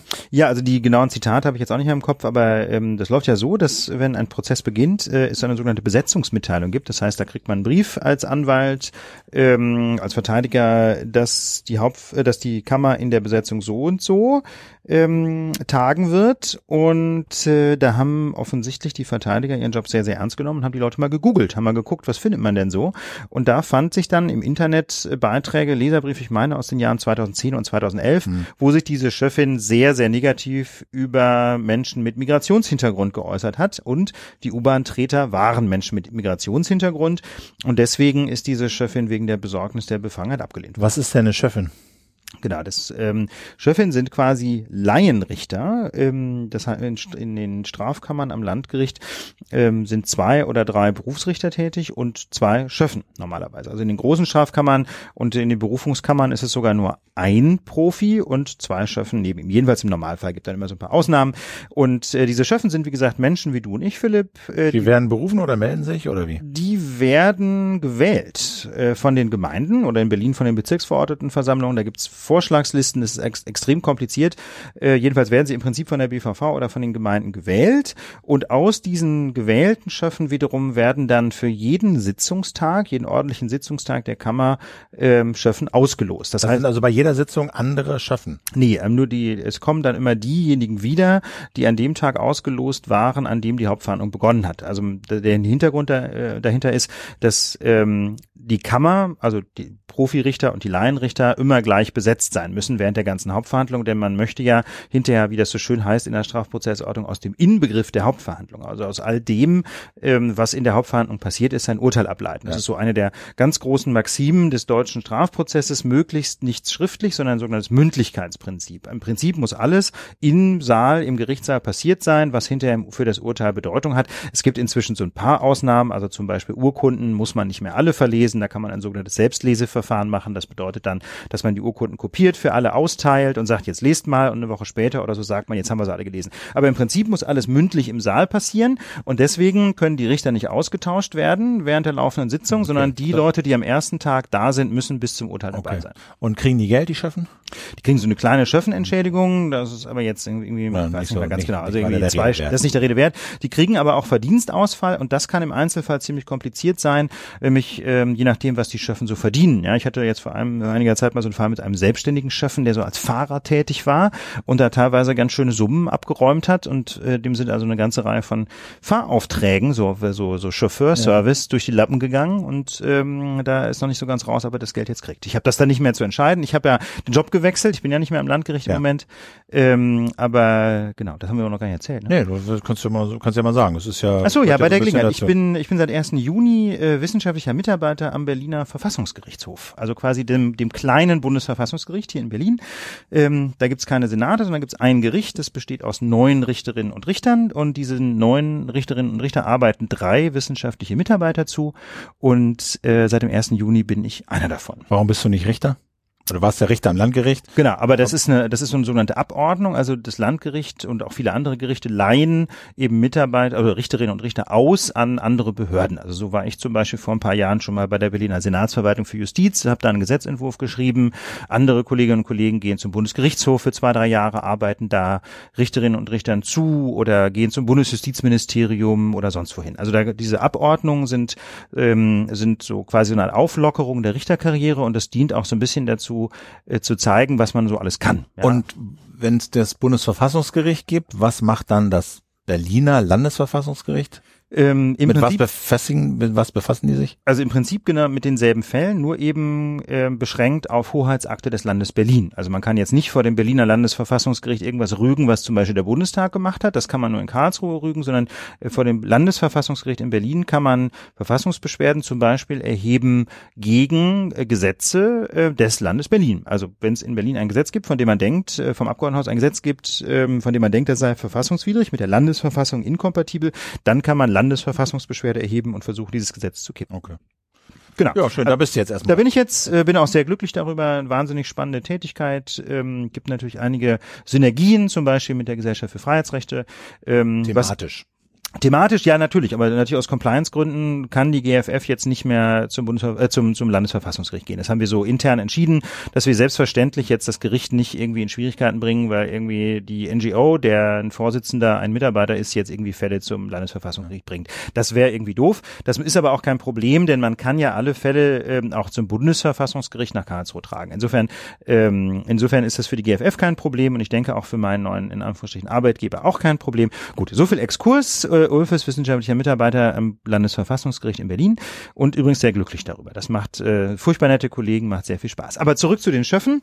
Ähm, also die Schöffin ist abgelehnt worden wegen Besorgnis der Befangenheit. Und jetzt kann man natürlich sagen, meine Güte, ja, vor fünf, sechs Jahren hat die mal Leserbriefe geschrieben, aus denen man ableiten kann, äh, dass sie jetzt nicht so die größte Freundin von Ausländern ist äh, oder von Menschen mit Migrationshintergrund. Äh, aber ist denn das jetzt irgendwie ein Problem? Und da muss man sagen, das ist ein Problem, denn es geht nicht darum, ob die Schöffin oder ein Richter wirklich befangen ist, sondern es geht darum, ob, wie das immer so schön heißt, ein verständiger Angeklagter, also ein halbwegs rational denkender Angeklagter, die Sorge haben kann. Ja, das heißt deswegen Besorgnis der Befangenheit. Es geht nicht darum, dass sie, ob die befangen ist oder nicht. Das kann man letztlich nie klären. Da müsste man den Menschen ja in den Kopf gucken. Sondern es geht nur darum, ob, ob man als Angeklagter quasi das Gefühl haben kann, rational verständlich, ähm, dass, dass diese Chefin ihnen gegenüber nicht neutral eingestellt ist. Und ich denke, wenn jemand sich eben, ich will nicht sagen rassistisch äußert, aber sehr fremdenfeindlich äußert in Leserbriefen, dann ist der Fall relativ klar. Und deswegen denke ich, wie gesagt, ohne Aktenkenntnis immer ganz schwierig. Aber ich denke, die Entscheidung ist völlig richtig.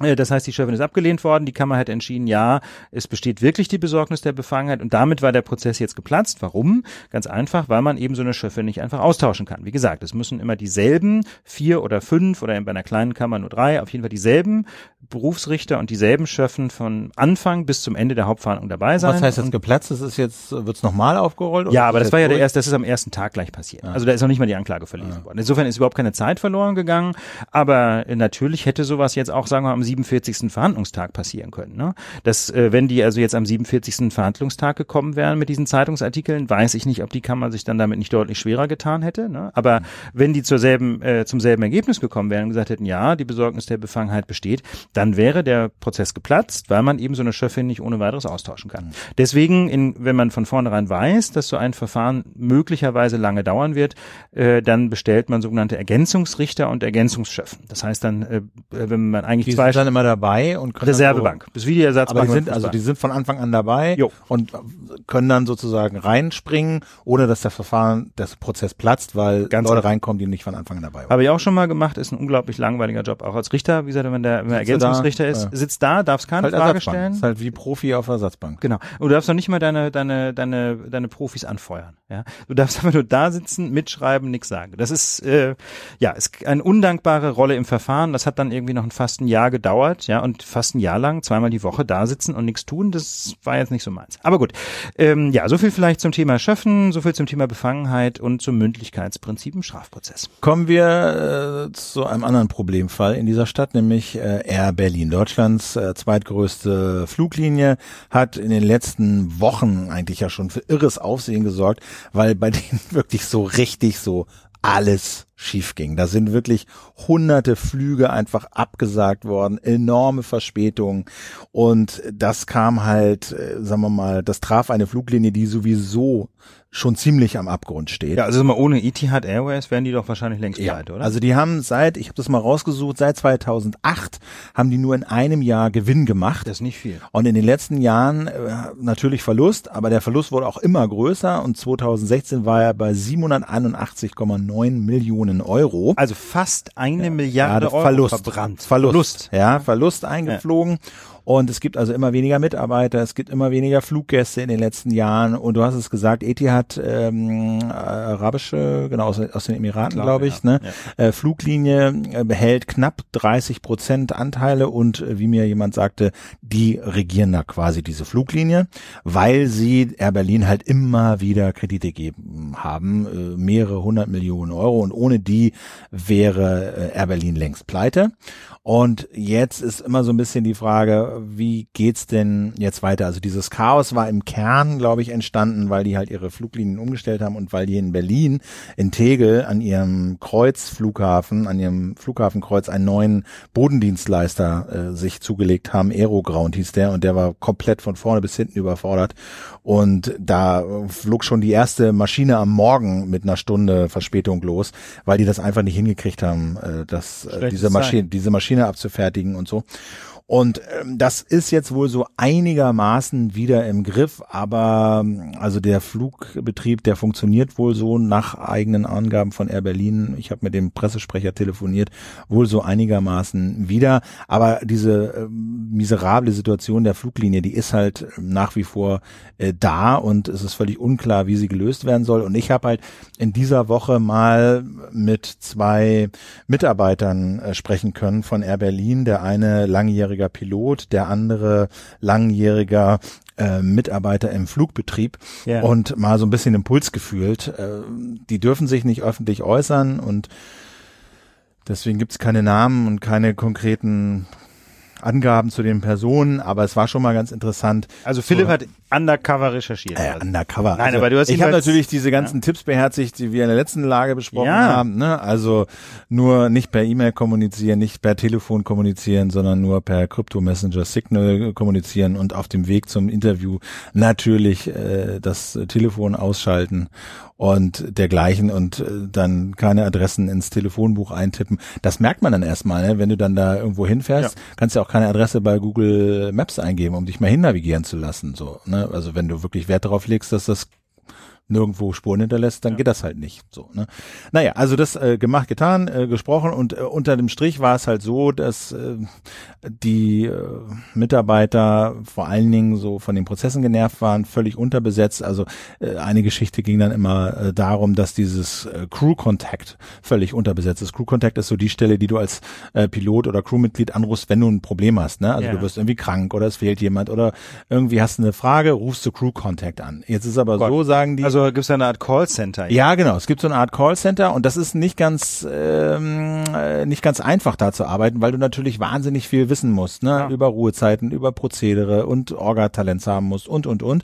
Jedenfalls war halt dieser Crew-Kontakt komplett unterbesetzt, äh, haben die mir erzählt und äh, es ist quasi niemand ans Telefon gegangen und es gab dann so Fälle, wo dann eine Crew ins Flugzeug einstieg und äh, plötzlich feststellte, oh, wir haben keinen Co-Pilot und alle sich Oh. fragten, wie kommt das denn?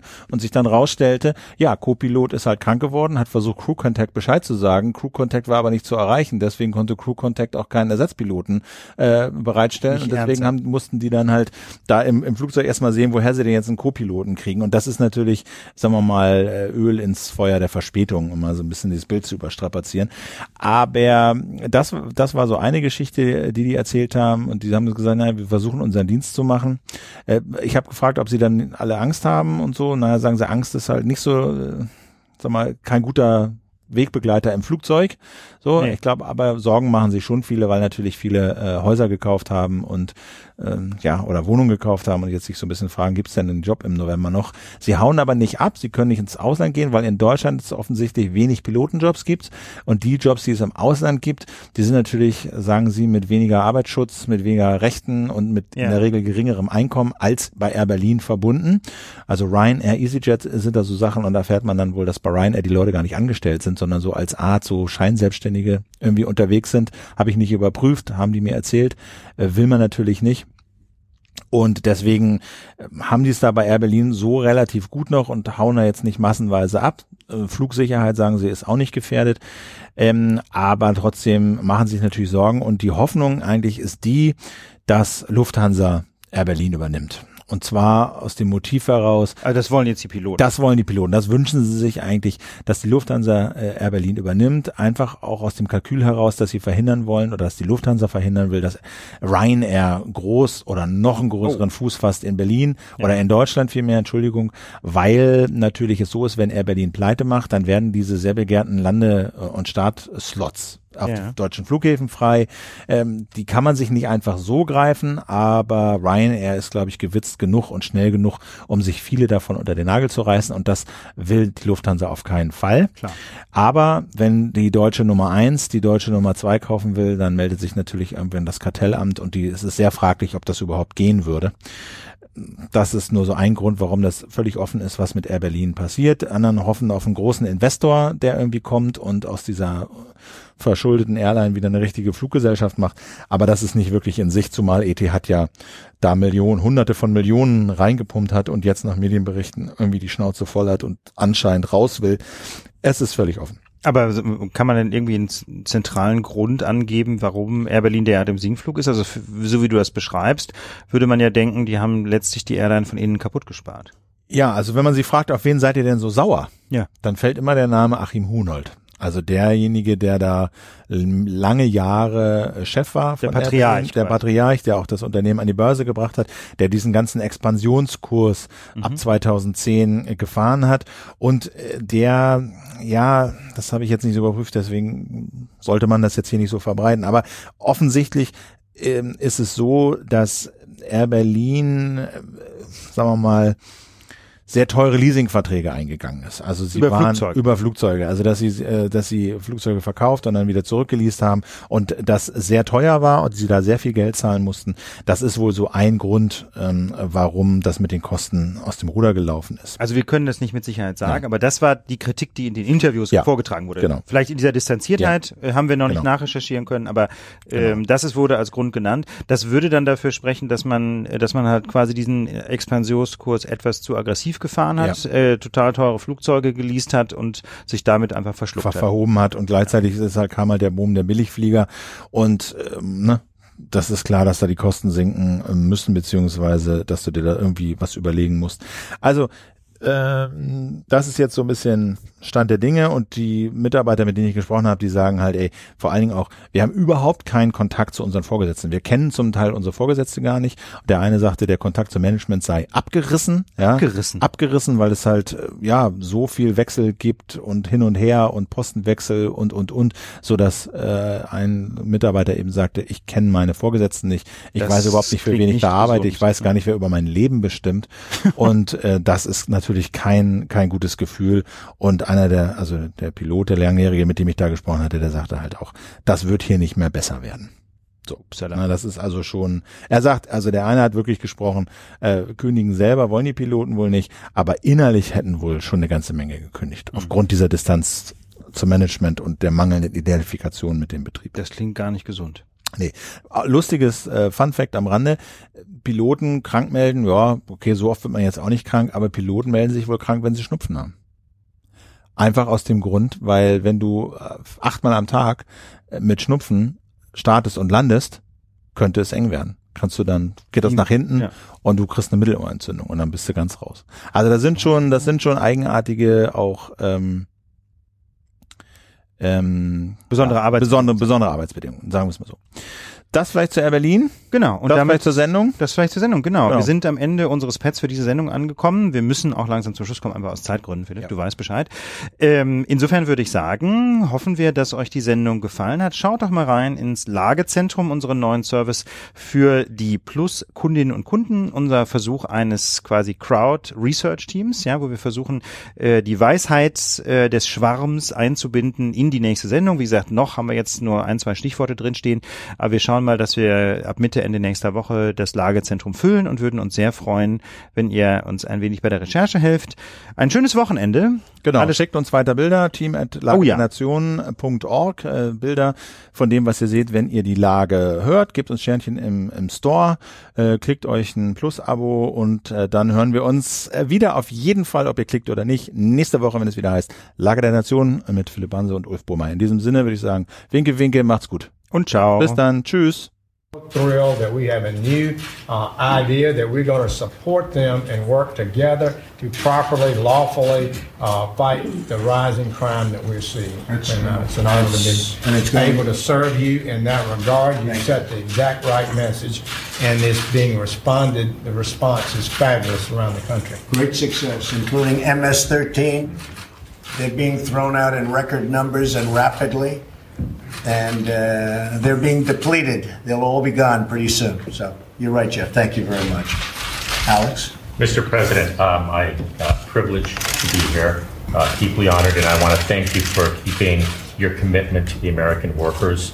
Um, this week uh, is a full schedule for you, uh, focusing on the American worker. We're very excited at the Department of Labor, and uh, the apprenticeship program that, that you're going to be announcing, I think, is going to make a real difference. So, thank you. Thank you and congratulations. Thank you. Mr. President, honored to be on the team. Uh, this last week, I had the great privilege to represent America uh, at China at the Green Energy Ministerial. Uh, good timing. Uh, they needed to hear why America was stepping away from the Paris Accord, and they did, and that America is not stepping back, uh, but uh, we're stepping into place and sending some messages that we're still going to be leaders in the world when it comes to the climate, but we're not going to be held hostage to some executive order that uh, was ill thought out. So, uh, my hat's off to you for taking that stand and for sending a clear message around the world uh, that America is going to continue to lead in the area of energy. Thank you, Rick. Thank you. Thank you, Mr. President. It's a new day at the United Nations. You know, we now have a very strong voice. People know what the United States is for, they know what we're against, and they see us leading across the board. And so I think the international community knows we're back. Thank you, Nikki. It's true. Mr. President, thank you for the kind words about the budget. Uh, you're absolutely right. We are going to be able to take care of the people who really need it. At the same time, with your direction, we were able to also focus on the forgotten man and woman who are the folks who are paying those taxes. I appreciate your support and your direction in uh, pulling that budget together. Thank you, Nikki. Good morning, Mr. President. It's good to be back in the United States. I actually arrived back this morning at 1 o'clock from Italy and the G7 summit uh, focused on the environment. And our message there was uh, the United States is going to be focused on growth and protecting the environment. It was received well. Good job. Good morning, Mr. President. Uh, the intelligence community has never faced such a diversity of threats to our country uh, in our lifetimes. Um, we have men and women who are working 24 7, seven days a week uh, to make sure that uh, we have, are on top of all these threats. Uh, it's joy to be working with the people that uh, I have inherited uh, and we are going to provide, continue to provide you with the very best intelligence we can so you can formulate policies to deal with these issues. Thank you, Jim. Mr. President, it's a privilege to serve, to serve the students of this country, and to work to ensure that every child has an equal opportunity to get a great education and therefore a great future.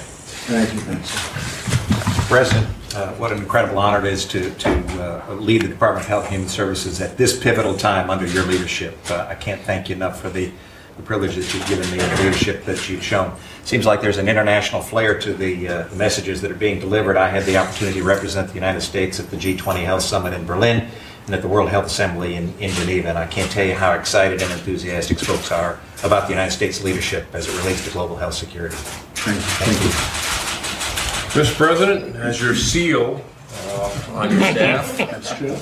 and uh, it's an honor to be your steward of our public lands and the generator of energy dominance. I am deeply honored, and I am committed and optimistic that we can be both great stewards and be the world's largest producer of energy. And you can do both. Thank you very much. Thank you. Mr. President, thank you for the honor to serve uh, the country. It's a great privilege you've given me. Uh, Clearly, we are engaged with our allies to ensure that they know where our common interests lie, what our expectations are, that America will continue to be a leader, but they must do more. And they must meet their obligations both from a national security standpoint, but also for creating conditions of stability, prosperity, and for our adversaries. We are engaging and will engage, but they have to know that we will be engaging from a position of strength to protect America's national interest and we expect to make progress on resolving some of these differences. Mr. President, it's an honor to represent the men and women of the Department of Defense, and we are grateful uh, for the sacrifices our people are making in order to strengthen our military, so our diplomats always negotiate from a position of strength. Thank you. Thank you. President, thank you for the opportunity to help fix the trade deficit and other things. The other countries are gradually getting used to the fact that the free rides are somewhat over with. They're not happy with it, but I think they have a growing recognition of it. So I'm thrilled to have a chance to help you live up to your campaign promises. Yeah. Thank you, Reverend. Mr. President, last week was a great week. It was Infrastructure Week. Thank you so much for coming over to the Department of Transportation. Uh, Hundreds and hundreds of people were just so thrilled, uh, hanging out, watching the whole ceremony. I want to thank you for getting this country moving uh, again and also working again. Thank you.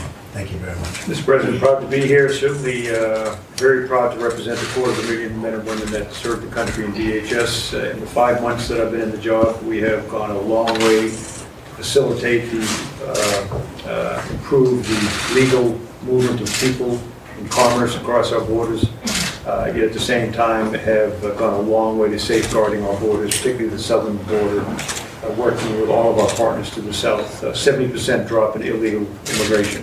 While we still welcome legal immigrants to the tune of over a million a year, we are no longer a uh, friendly environment for illegal border crossings. Thank you. Mr. President, first of all, I apologize for being late for work. In about- four months, I got bogged down in that swamp that you've been trying to clean up. I also have traveled, I just got back from Paris where we met with the OECD and the WTO both, and uh, the message was similar to Wilbur's. It was, "Mat- uh, deficits do matter and ours are coming down. I know they are. Morning, Mr. President. Thank you for the uh, opportunity to serve at SBA, and I can tell you that as I haven't been traveling internationally, but I've been traveling around the country, and what I'm continuing to hear is this renewed optimism from small businesses, higher than it's been in about 16 years. So those uh, people returning to the workforce, a lot of them are because small businesses are creating new jobs. So loan portfolios are up, mentoring and uh, our outreach with SCORE and our other programs are being so successful. So thank you. We're on, we're on a good trajectory and still a lot of work to do. Thank you. On behalf of the entire senior staff around you, Mr. President, we thank you for the opportunity and the blessing that you've given us to serve your agenda and the American people, and we're con- continuing to work very hard every day to accomplish those goals. Mr. President, it's an honor to serve as your CIA director. Uh, It's an incredible privilege to lead the men and women who are providing intelligence so that we can do the national security mission. And in the finest tradition of the CIA, I'm not going to say a damn thing in front of the media.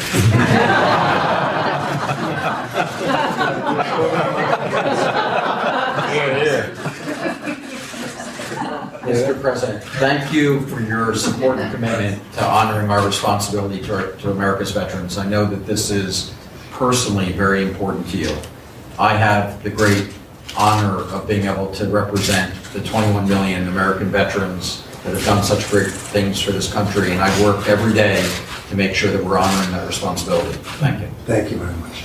Mr. President, it's been a great honor to, uh, to work with you. Thank you for your strong support of HUD and for all others around this table that I've worked with. Uh, we're making tremendous progress and, and converting to a business model. I'm already seeing tremendous savings there. And uh, this month is uh, National Homeowners Month, and uh, therefore I'll be ringing the, uh, the bell on Wall Street at 4 o'clock, which means I got to leave at 12. Thanks. Good morning, Mr. President. Uh, uh, While we're bragging about international travel, I just got back from Mississippi. I love you there. And uh, I want to congratulate you on the men and women you've placed around this table. The the holistic team of Working for America is is making results in each and every area. Working with Secretary Ross and uh, Ambassador Lighthouse and Secretary Mnuchin and, and uh, Tom Price and Scott Pruitt. This is a team you've assembled that's working hand in glove with, for, for the betterment of America. And I want to, I want to thank you for that. These are, are great team members and uh, we're on your team. Thank you, sir. Thank you, Mr. President. It was a great honor traveling with you around the country for the last year, and an even greater honor to be here serving in your cabinet. On behalf of everybody at the Treasury, I can assure you we are focused on creating sustained economic growth, sweeping tax reform, and fighting terrorism with sanctions and all of the programs within our control. Thank you. Very good. Thank you. Thank you all very much. Thank you. Thank you, everybody. Thank you very much.